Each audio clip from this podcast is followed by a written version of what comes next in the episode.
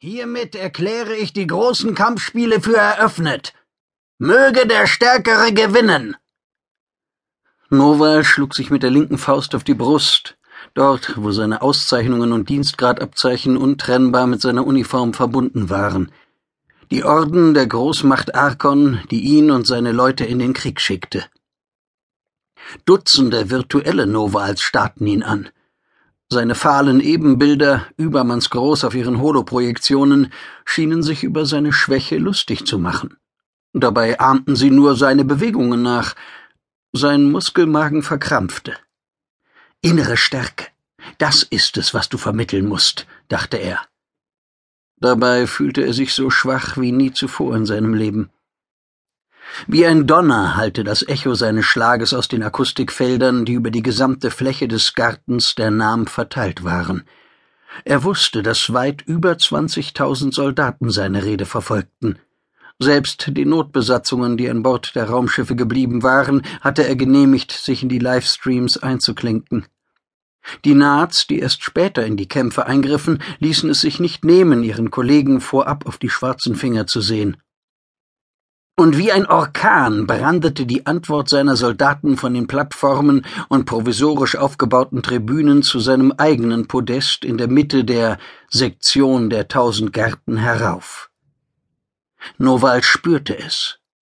Sie gierten so wie er nach dem Wettstreit, dem Kräftemessen Mann gegen Mann. Eines hatten alle Kämpfe gemeinsam.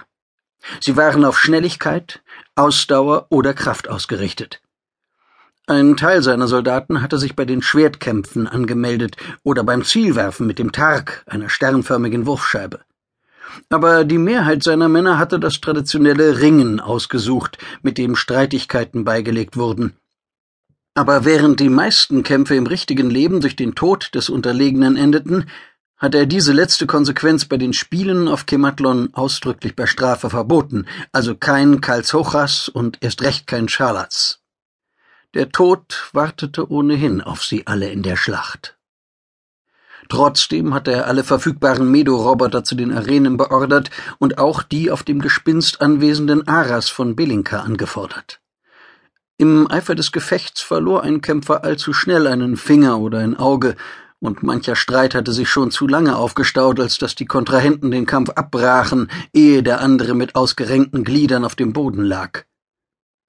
Die Spiele waren eine Demonstration der Stärke, sowohl nach außen als auch für jeden einzelnen von ihnen, der aus dem Erleben seiner physischen Stärke psychische Stärke schöpfte.